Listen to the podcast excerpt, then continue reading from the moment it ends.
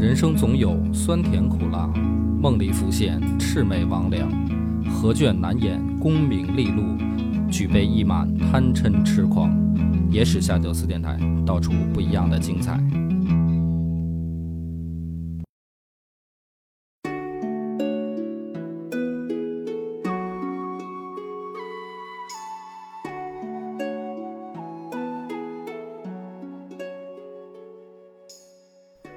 家好，欢迎收听《野史下酒》，我是主播恶霸波。张小娘，这不是春节假期刚过吗？嗯，然后我这个我们单位放了大概快有半个月的假，嗯然后我这段时间我就花我时间最多的就是干了一件事儿，看《三国演义》，然后就是之前有一句话叫什么“少不看三国”，但是我发现这个成年之后哈，看三国就看的劲儿劲儿的，真的太吸引人了。然后开头的时候就看了一个那个什么，就是一开始就是吕布吕布和董卓的故事嘛，嗯，然后当时我就问你，我说这个三国里边哪些人物是真实存在过的，嗯哪些是虚构的？然后你当时跟我说，你说那个貂蝉是虚构的，他是为了迎合女性观众的这个，这可不是我说的啊，这这不是你说的吗？我说我说貂蝉是假的，我可没说是为了什么女性观众这个啊，你别瞎说。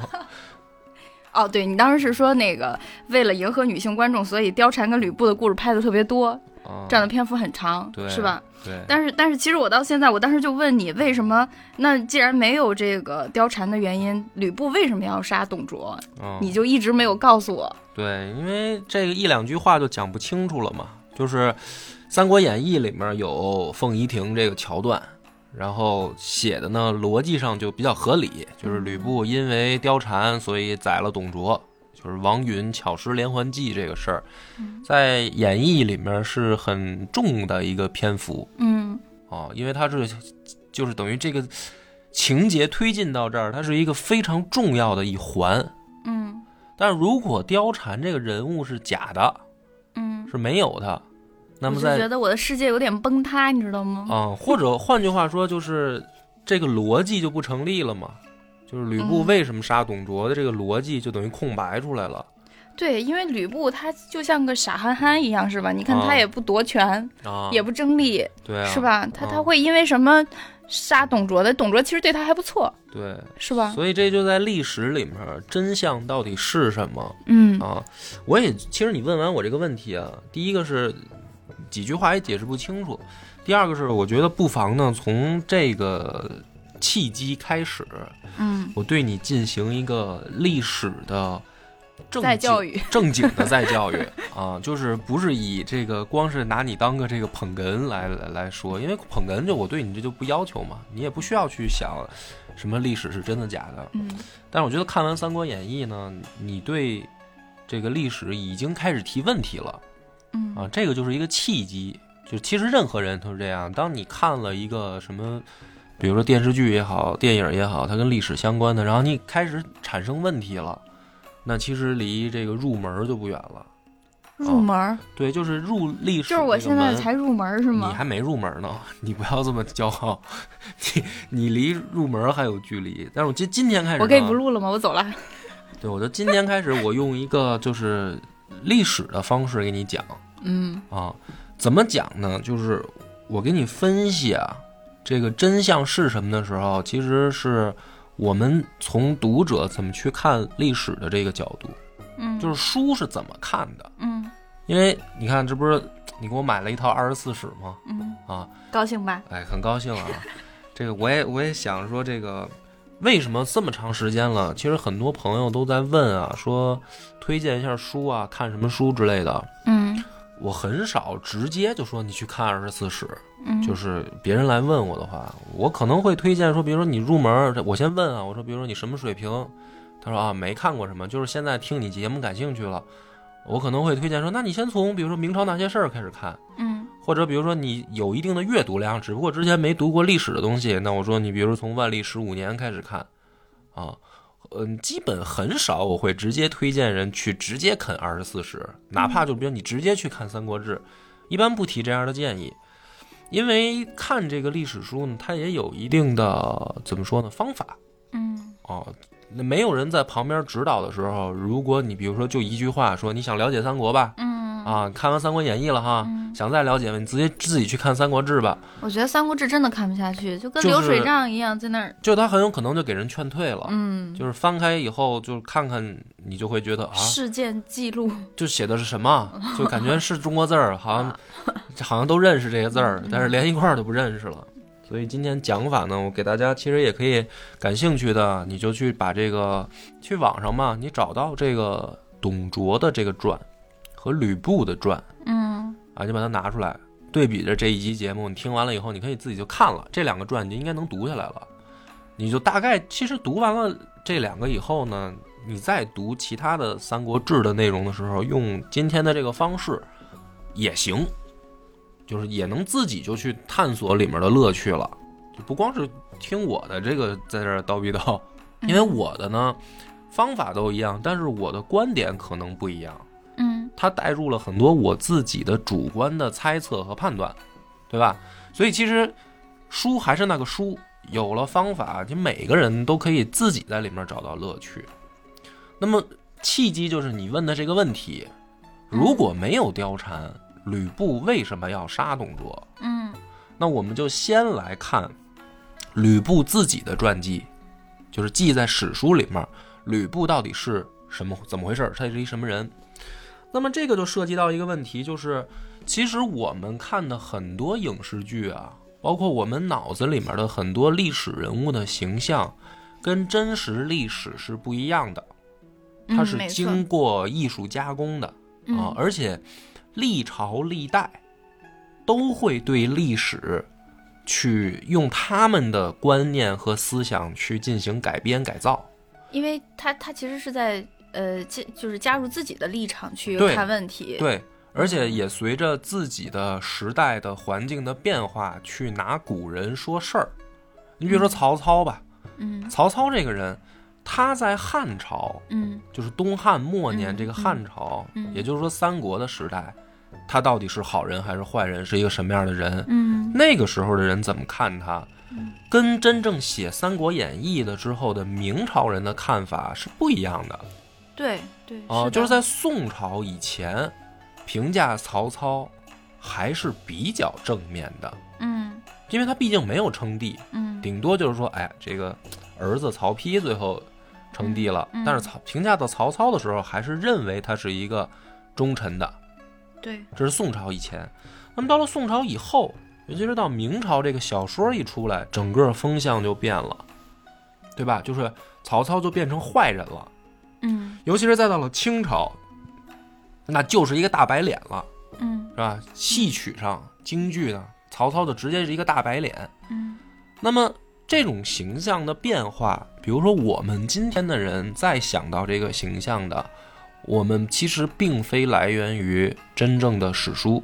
嗯也就是说，我们是受到了从明朝到清朝到后面的一直的一路的影响，包括我们现在也也有很多影视剧去拍曹操。对，其实是一种像书的话写的是作者对这个人物的看法，然后影视剧的话其实是导演对这个人物的看法。对啊，就是不同的人的想法加到叠加到了同一个历史人物的身上的时候，到我们看到嗯，我们看到的时候，其实那个已经完全走样了。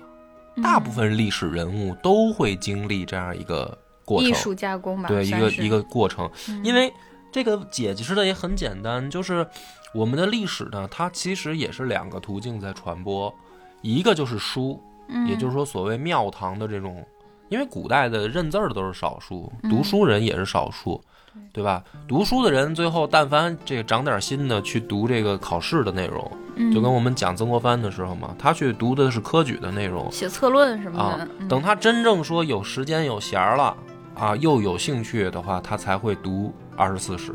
嗯对吧？所以这是一条路径，是给这个文化人、给庙堂的人看的。那给老百姓看的呢，是另一条路，就是民间的这条路，通过戏曲，通过评书，通过相声，到我们现在通过影视剧，嗯这就是给老百姓看的。你可以完全没看过《三国志》，但是你一样会知道曹操，知道刘备，知道孙权，知道关羽，知道诸葛亮，对吧？你并不一定是通过历史书来的。那么这种是每每一个历史人物都会发生的，我们现在也都会受到影响的。所以呢，其实你这个问题，它的另一个问法就是，历史的人他真实的是什么样，有什么标准来判断？就是比如说我给你讲说啊，真实的吕布是什么，那么我说对不对呢？其实也是你的判断，对不对？但是它有一个前提，它有一个基本的判断标准，就是我给你首先你要讲的是书上来的，嗯，就是最原始的那个文字。嗯，记载的是史实上是什么样的分析的结论。对，那么这样的话呢，就最接近于真实的吕布，就是那个活着的吕布到底是什么样。那么只有一种去推翻它，就是有新的出土的文物或者史料嗯去推翻史书。嗯除此之外，史书就是真相，就是我们先要有一个标准，什么是真，什么是假。你不能跟我拿这个《三国演义》说吕布就是使方天画戟，然后这个最能打的武将，那你这个就不是史实，你不是从这个真实最原始的文字来的。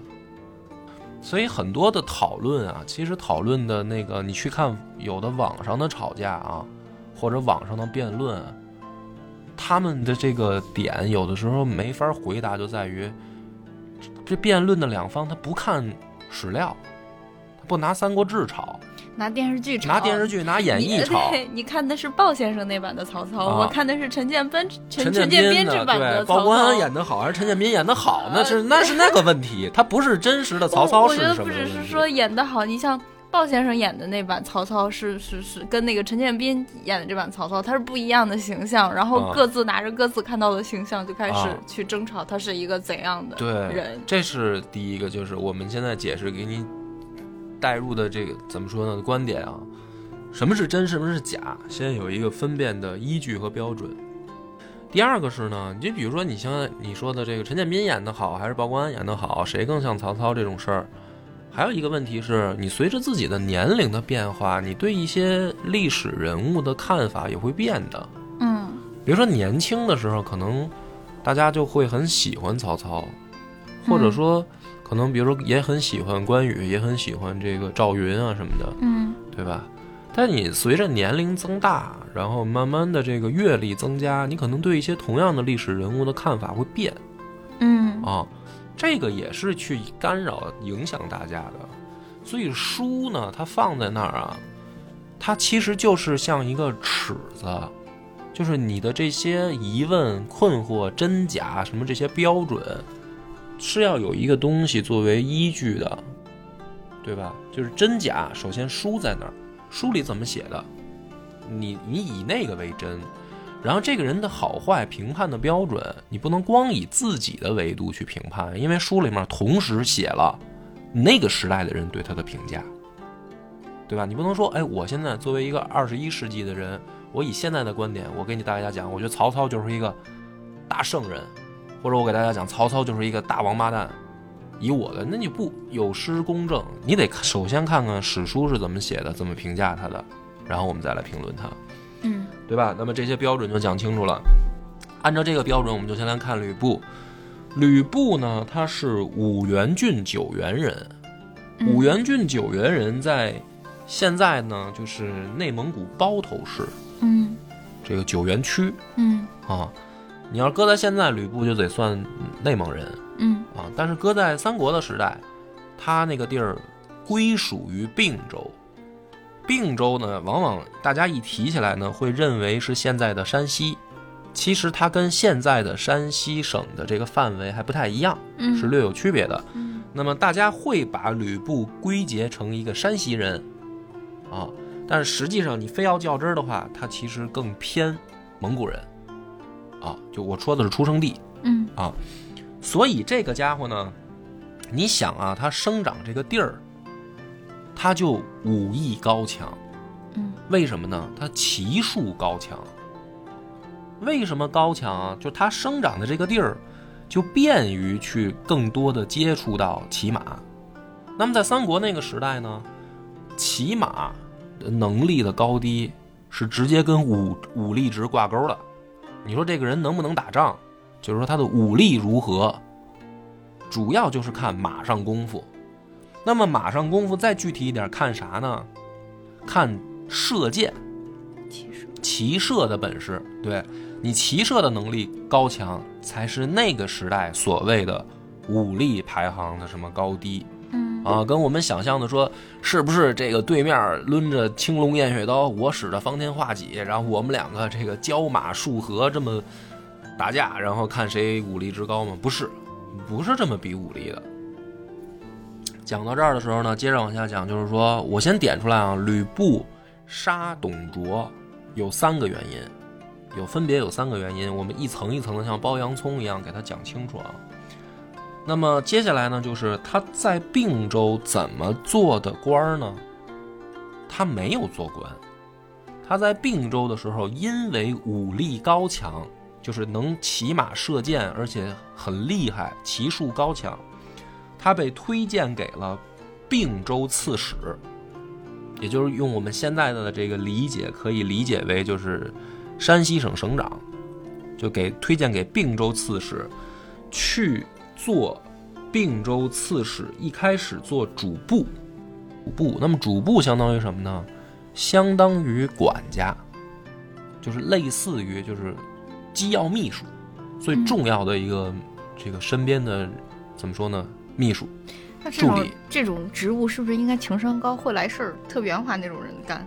那你得看分地区。你比如说曹操身边的主簿最出名的是谁呢？荀彧、是杨修杨修、啊杨修，啊，是啊，杨修。荀彧怎么可能给曹操当主簿呢？军师玩笑。大军师，这个相当于是老板身边的秘书嘛？荀彧怎么可能给曹操当秘书呢？嗯荀彧跟曹操某种意义上叫同事，你明白吗？嗯嗯嗯嗯啊嗯，对对对对对，对。那么这个人是谁呢？就是丁原。嗯所以呢，这个张飞不是老骂吕布说吕布是三姓家奴吗？对吧？其中有一个就把丁原算进去了。第一代家主，不是他第一的应该是他姓吕的爹呀，三姓啊应该第二姓。嗯他说姓说他姓这个认丁原当义父嘛，但是实际上在史料里面写的清清楚楚的是什么呢？没有这层关系，只有四个字叫大见亲代，就是对吕布很好啊，但是并没有说这个吕布跟丁原的关系是义父子，没有没有这层关系。那么这就碰到了第一回一个吕布的重大的抉择，就是有一天呢，他接到了董卓的信，一封书信。书信里面写呢，就是说，你帮我把丁原干掉。那么这个里面大家就说，哎，你这个就是按照《三国演义》说的，你不就是杀义父吗？但我刚才说了，他们两个不是义父子关系。那么在这个情况下，第一个人生抉择是，吕布要不要杀丁原？那大家也说了，你就算不是说亲如父子啊，那也算你是领导吧，嗯，算是你领导。你把领导杀了，这个事儿好像也非常痛快，非常的就是不不不地道，起码有点儿不局气，嗯对吧？人家不是还大家亲待、大见亲待你吗？就是说对你还不错吗？那你把你领导杀了，这事儿好像也不光彩吧？嗯好了，我们先放在这儿啊。吕布的抉择是杀了，这大家都知道，他把丁原宰了。董卓给了他什么好处？对，那么我们就说有两种可能，我们分析有两种可能，在并非什么情同父子的情况下杀一个人有两种可能。第一种是为了正义，对吧？呃除暴安良，假如说这种侠侠客这种这种这种内心世界，嗯这个是汉朝人追求的东西。我们要在那个时代嘛，在那个时代说，追求正义，这个是汉朝人心里面有的。嗯那么另一个呢，就是为了利益，就这两个原因，可能会导致董伯董就是吕布去杀人。嗯那么你刚才直接问的是利益，就是杀完了以后，董卓给他什么好处？好了，我告诉你，让他当了中郎将，封都亭侯。为了官儿呗。嗯，那么这个利益对于吕布来说大不大？大不大就要跟他原来对比，嗯明白吧？嗯原来吕布是什么呢？是丁原的主簿。我刚才说了，领导身边的机要秘书。嗯那么杀了之后，给他封的是都亭侯。都亭侯是汉朝的时候最低一等的侯爵了，就是县侯、乡侯、亭侯嗯啊，能明白这个？啊，那跟亭长一样吗？不是跟亭长一样，那个是侯爵了，那完全不一样。亭长是街道居委会办事处主任，那其啊，那那亭侯干嘛呢？侯就是可以认为是贵族了啊，是明白了吧贵族。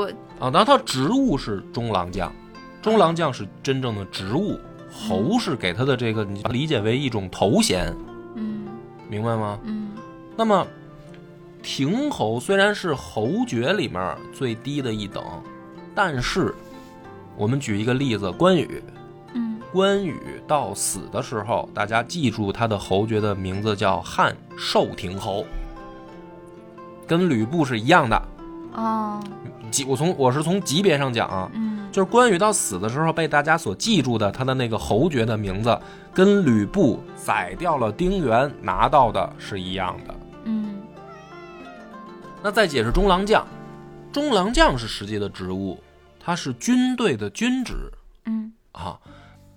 那么这个军职的职务高低是什么样的呢？对吧？嗯吕布之前没有军职，就是他在丁原身边的时候没有这个军职，那么他老板有。丁原的军职是什么呢？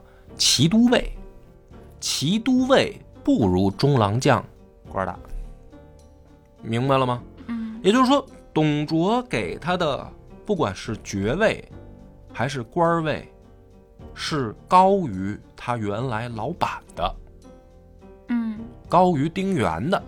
那吕布这一票干的值不值？大家自己判断。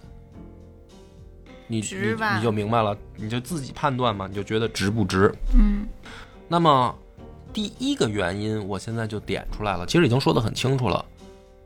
正不正义的事儿，我们先放在一边，起码从利益的角度考虑，董卓杀人不是吕布杀人，看重利益。他是也许有利益的成分在的。嗯就是他第一次作案啊，我们分析出了这一点。那么有了这一点，我们就可以接着往后看，就是他杀了董卓以后，他日后真的宰掉董卓以后，有没有利益的成分，对吧？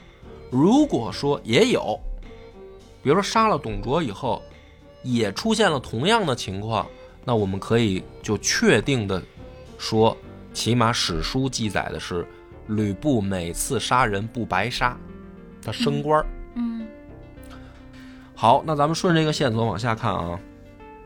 吕布杀了董卓以后，封的是什么官呢？封的是奋武将军、温侯。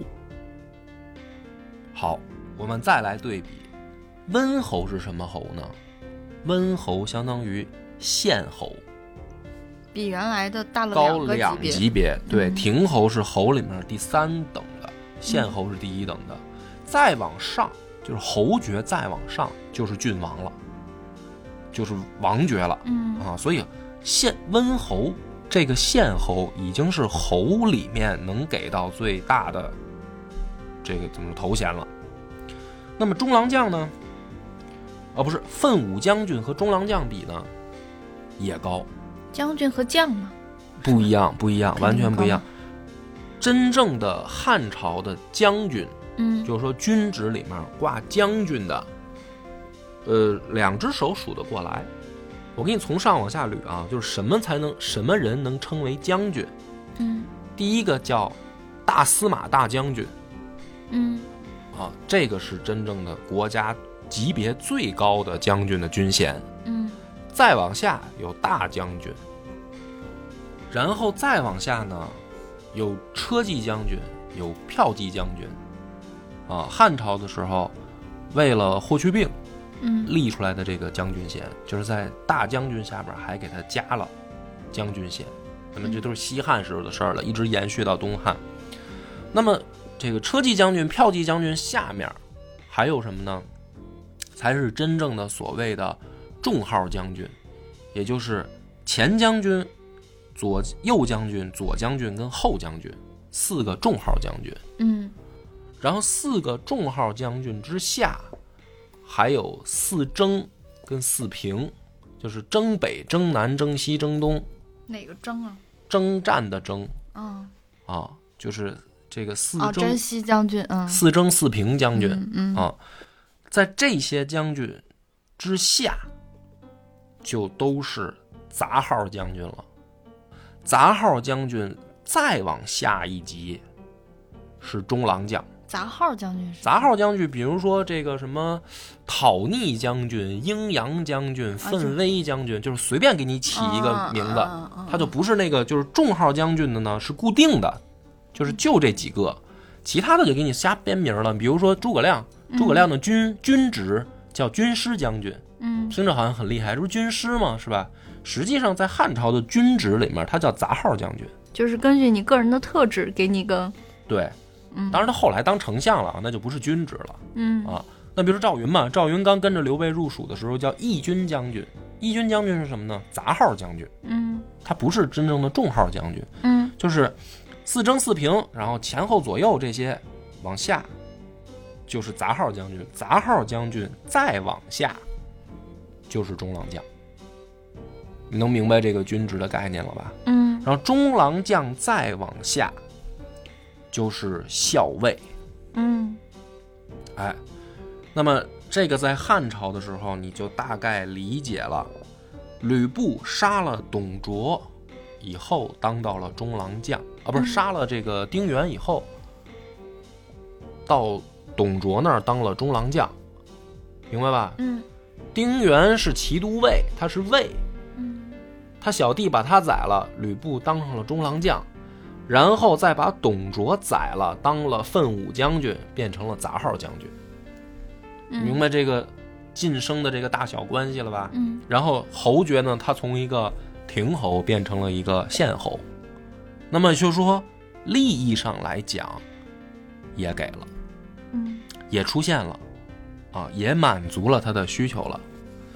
那这个时候可能大家就奇了怪了啊，就有一个问题，说这个演义里面啊，不是说这个董卓把吕布认成这个干儿子吗？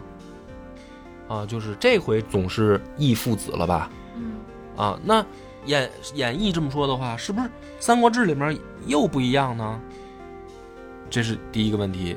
如果说一样的话，我先直接就告诉你啊，《三国志》里面写的叫“士为父子”，发誓的誓，誓为父子。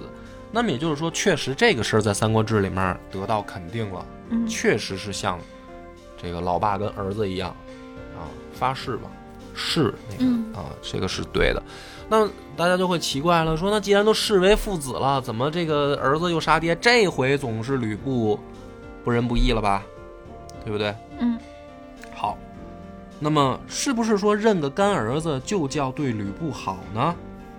首先，还是要还原到时代，在三国的时代，别说认为什么义子了，就是直接过继这种事儿都很多，很多。就是认儿子这件事儿，在汉朝那个时代，不是什么说特别亲近的事特别特别什么小概率发生呢？得是咱俩关系多好，然后我嗯特别特别喜欢你，然后我还没后代什么的，嗯。我才认你当儿子。不是，不是的，曹操也有很多干儿子。嗯。啊，刘备都有干儿子，刘刘封刘封就是刘备的干儿子，嗯。对吧？曹操也有也有干儿子，你比如说曹真，嗯，那就相当于干儿子。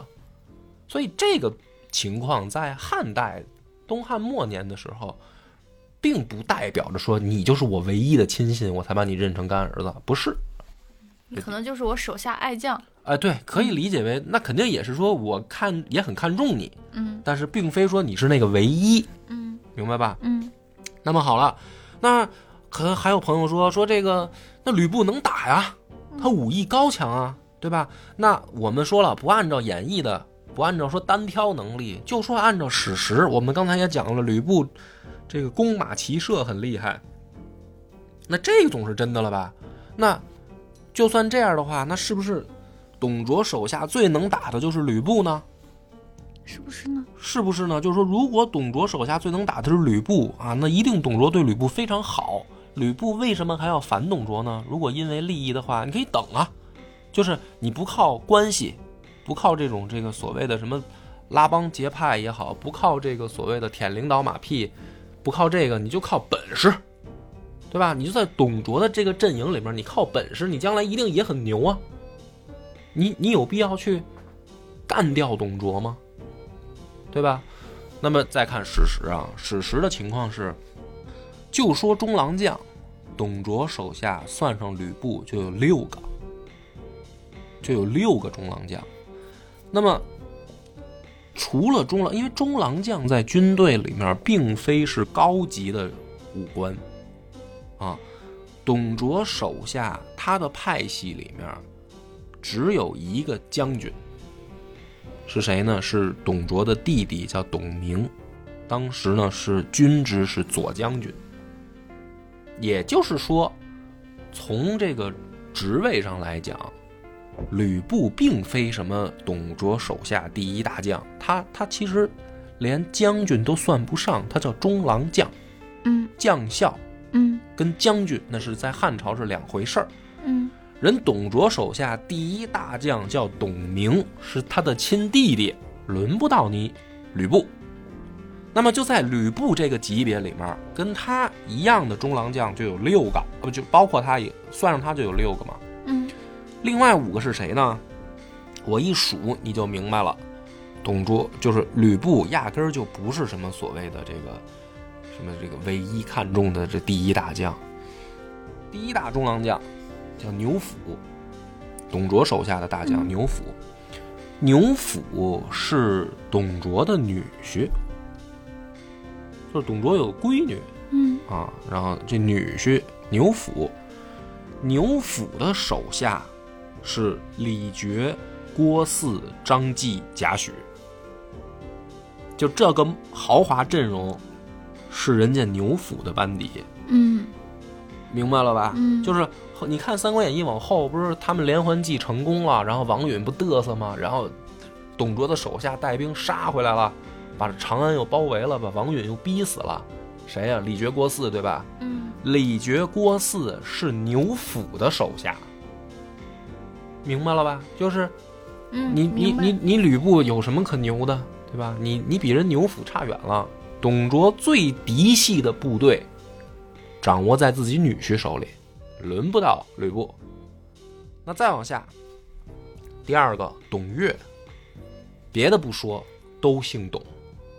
皇亲国戚，哎，这跟人家董董卓是族内的这个，可能是带血缘关系的，嗯就是董氏家族里的人。嗯你吕布也比不了，你是干的呀，是吧？你再怎么说，你你姓吕啊，人家姓董啊，你是个外人吗？啊，你还是个外人。对，再往下捋，谁呢？这个段威。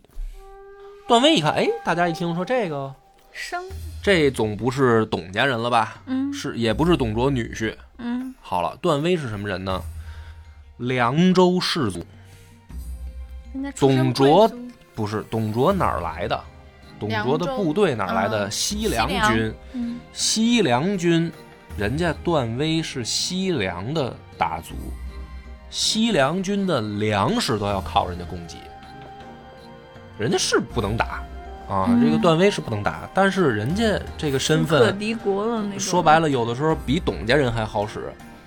段威有一个这个堂兄弟嗯叫段炯，嗯在朝廷里面当三公，你你就明白人家这个背景了。嗯啊，这老段家就是梁西凉段家的后代是谁呢？你一定听说过，他们有一个后代叫段正淳和段和玉，啊，他们家后来对，就是金庸小说里面的那个大理段氏，这是人家祖宗，嗯这是董卓手下这个第三大中郎将，第四大中郎将叫徐荣，徐荣啊，不外外族人，就不不是姓董的外姓人，也并非西凉军啊，并并非西凉嫡系，东北来的啊，东北军区来的。这个徐荣的好哥们儿是这个辽东太守公孙度，公孙度，公孙度嗯。啊，就是后来一直到司马懿去争的那个啊，燕国啊，那嗯。那家儿公孙瓒的后代，不不是公孙瓒再往东北去啊，啊，他这个徐荣是那边混出来的，嗯。那关系够远了吧？但是徐荣在史料里面记载的是真能打，打赢过曹操，打赢过孙坚。三国三国嘛，你就是说魏蜀吴这仨建立者的这个根基，就是这这个曹操这一辈儿的，就是曹操、刘备、孙坚，他们是一辈儿的嘛。嗯这徐荣打败过曹操，打败过孙坚。哎，嗯那你要说按战斗力比的话，你是可以跟徐荣比一比战斗力，但是好像在战绩上，这么说吧，吕布打不过李傕郭汜，被打跑了。那你跟徐荣好像也没得比。最后还有一个就是第五大中郎将胡真，胡真在他们这个关东群雄跟这个董卓的部队打仗的时候，胡真叫大都护，吕布叫骑都尉。出战的时候，他是骑都尉，啊，跟着一帮中郎将、一帮这个小都尉在一块儿。胡真是他直属上级，咱俩后来都是中郎将，但是出去打仗的时候，你是我直属上级，嗯跟华雄是一个级别的。胡真是这哥俩的这个领着他，就是胡真是领着吕布、华雄出去打仗的，嗯明白了吧？嗯就这前五个都比吕布强，嗯所以这个吕布呢，他在董卓那儿不是像《三国演义》里面写的说啊，这是我干儿子，这是我手下第一员虎将什么的，差远了。排在他前面的有的是，那会不会就是说吕布他的个人武力值比较强呢？因为前面那几个厉害，其实可能有的靠关系，有的靠背景，嗯位高权重，相当于其实比比吕布来讲，对那，有可能就是吕布的个人武力可能很强，嗯所以呢，这个董卓拿吕布当什么用呢？枪拿他当当保镖用。啊工具嘛，对他并不是把吕布当成那种对外征伐的这种统帅型的将领用，不是嗯，他是把吕布当成保镖用。嗯那么吕布上班的时候，经常站在哪儿呢？《三国志》里面写的很清楚，吕布待的那个地儿，就是他平常上班跟着董卓上班，他那个地儿叫中和。中和翻译成现在是叫什么呢？后脑勺，不是，叫小宫殿的小门儿。明白了吗？我是怎么想到后脑勺的？我的妈呀！中和嘛，嗯啊，就是说啥意思呢？比如说大家都上班啊，人家董老板进办公室了嗯啊，上班，就这你呢，你站门口，嗯你琢磨这个是什么高级将领的待遇吗？保卫员，他就是一保镖，嗯。对，所以呢，发生了偷情事件，明白吧？嗯。就是他真的在史书里面是跟董卓的婢女有染，嗯。是真的，但是没有说这个有染的这个女孩叫貂蝉，没有名字，也没有什么说这个女孩是王允的义女这些事儿，嗯。只是说因为吕布是一长得很帅的门卫，可能。嗯。然后跟人家家里面这姑娘发生关系了，发生关系以后呢，就怕老板老板发现。嗯，发现没好好上啊，班，发现说你睡了我的这个侍妾。嗯。啊，这个心里面啊胆战心惊、怀着恐惧的情况下，吕布去找了王允，就是他请教王允说：“我现在该怎么办？”他跟王允关系这么好吗？那就请教王允。啊，因为什么呢？王允在史书里面记载的是，叫以布周礼壮见，后接纳之。就是王允呢也会收买人心这一套，他会找一些这个武艺高强、长长得威武的这种小伙子啊，去啊，这个说请你吃好喝好啊什么的，这个以后咱们都是兄弟了。他也他也玩这一套，他之前就玩的。嗯是因为他可能先去给吕布啊，就是说请他吃饭呀，接待比较好的情况下，吕布出事儿了，想到了王允，嗯明白这个逻辑吧？不是什么王允啊，说这家里面养了一个义女，然后往这个吕布那儿送，这是两回事儿。嗯那么在这个情况下，书里面记载的是，当吕布去做董卓的这个保镖的时候，董卓这个有时候脾气大，他本身脾气就大，因为董卓自己也武力高强，他不是像电视剧里面想大家想象的是一个那个大猪一样。跟个，废物一样的，嗯。不是。董卓自己武艺高强，嗯。董卓在史书就是董卓的传记里面记《三国志》记载的，他自己光打这个少数民族大小就数百仗，他自己也是能骑马射箭的，嗯。就是董卓自己本身也武艺高强。那么他旁边弄一个这个保镖呢，有的时候发起脾气来啊，他脾气也不好，他就确实用手挤扔过吕布。啊，幸亏吕布呢身手矫健躲开了，嗯有这个事儿。但这个事儿呢，书里面记载是发生在吕布偷情之前，就是不是像《三国演义》里面写的说，发现他跟貂蝉俩人在凤仪亭约会，然后拿手戟扔他，不是，是先有扔他这件事儿，就是本身董卓脾气就不好，然后才有吕布这个站岗放哨的时候，哎，勾搭上姑娘了。嗯然后去找王允。那么这个是真实情况下的这个吕布在历史里面为什么杀董卓？第一个，他是一惯犯，他之前就为了利益杀过丁原。虽然不是什么这个义父子这个关系，但是毕竟也是他领导，他是会为了这个事儿去杀领导的。那么在董卓身上再发生这个不奇怪，就是他会为了利益唯利是图啊嗯。。然后第二个呢是他在第二个原因啊，他在董卓的身边儿，虽然得到了比原来更高的利益，但是在董卓整个西凉军里面，他并非是什么香饽饽。嗯所以说什么视为父子这些，不是像大家想象的感情就那么好。嗯，要是被特别重视的话，杀董卓之前肯定要纠结一下，是吧？啊这毕竟是有知遇之恩的人。对啊，所以他第二个我就讲清楚了，就是董卓自己的派系里面，吕布不是大像大家想象的那么了不起。嗯那么第三个我要讲的，也就是夹带私货的部分了，就是丁原也好，董卓也好，到底是好人还是坏人的问题啊？就是吕布在两次杀人行凶的这个里面，有没有可能也带着一些正义的考量？有没有这个可能？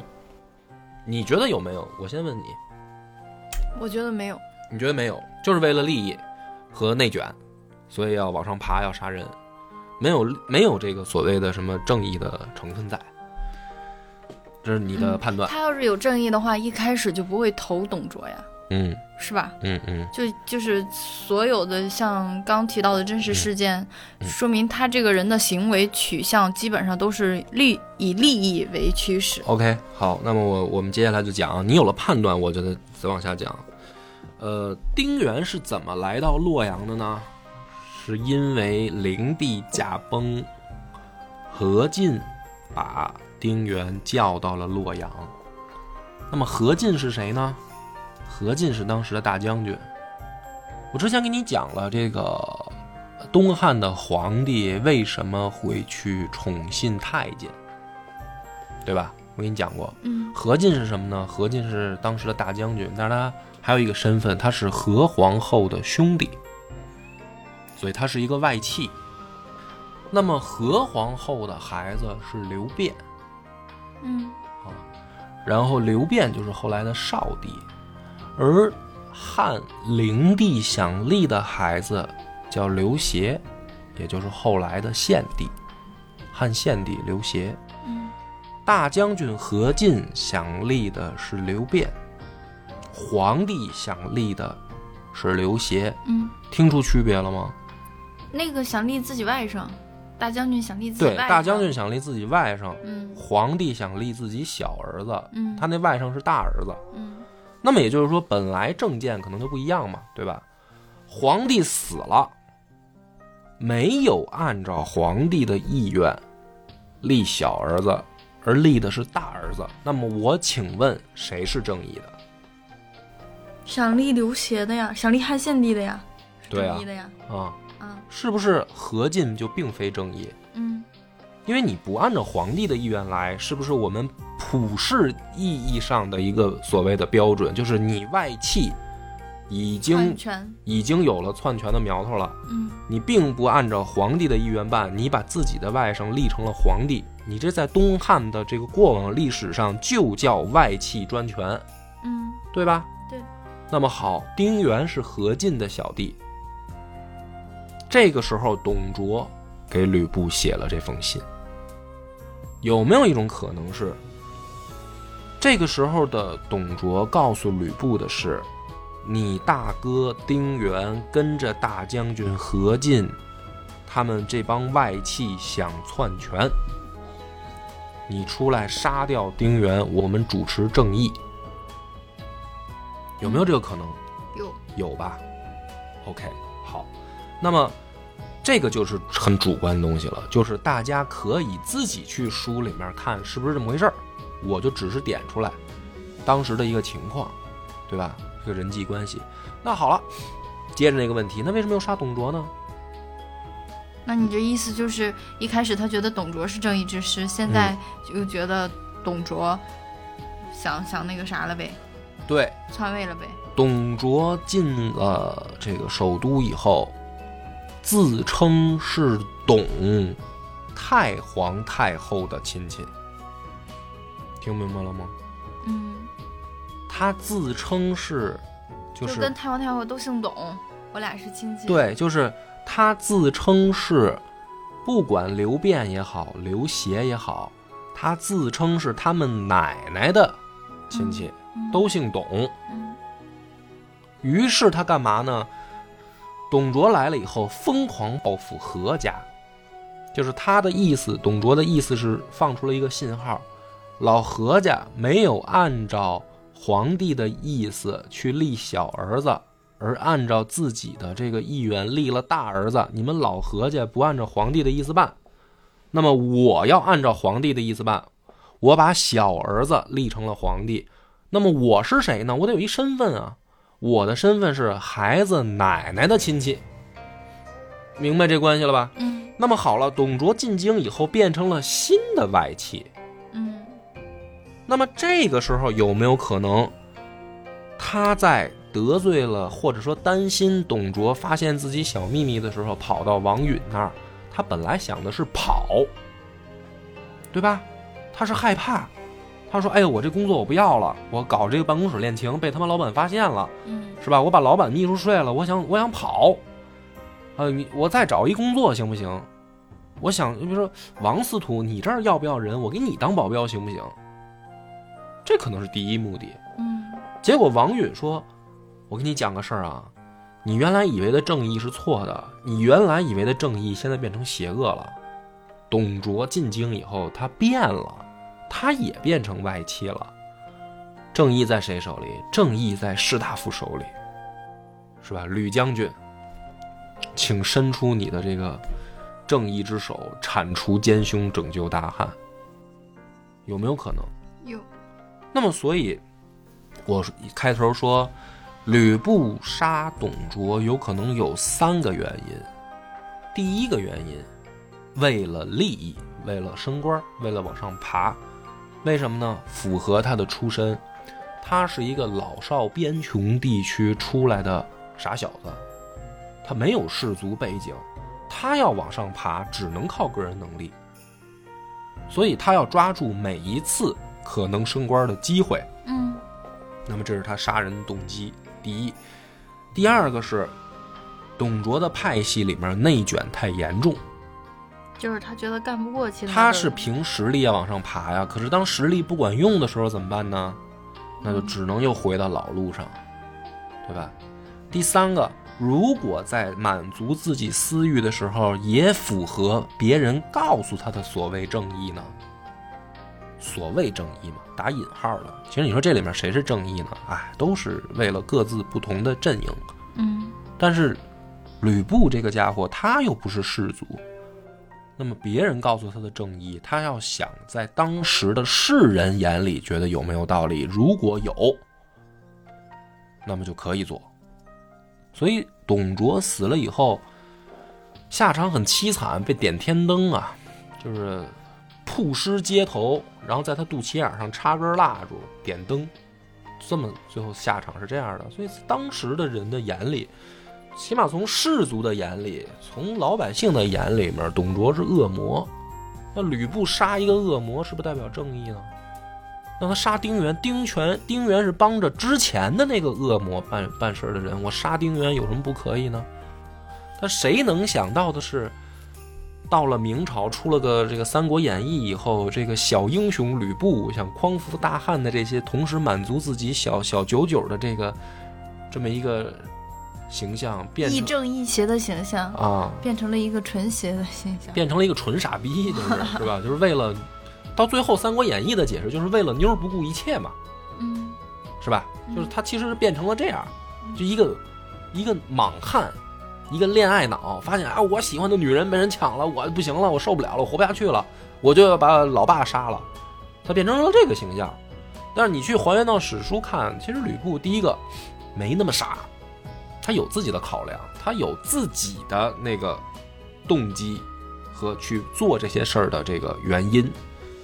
再说武艺高强是真的，大家可能想不到，在史书里面啊会有明确的记载，吕布会弹筝，古就是那个琴啊，他会弹筝，他是有点这个文艺劲儿在的。就大家一想说三国时候谁会玩音乐？周瑜嘛，诸葛亮啊，诸葛亮，对，这是玩音乐的。你能想象吕布高雅之士。吕布也会玩，你能想象到吗？这是《三国志》里面明确记载的。嗯所以今天给你讲的就是看书的这个入门的角度和乐趣，怎么去了解一个历史人物。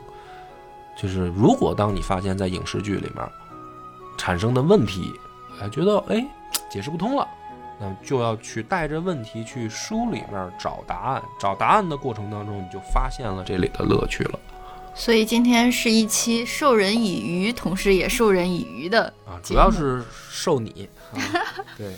希望大家这个听完了以后感兴趣的话，可以找出来《三国志》《吕布传》和《董卓传》进行对比着看一下，你就。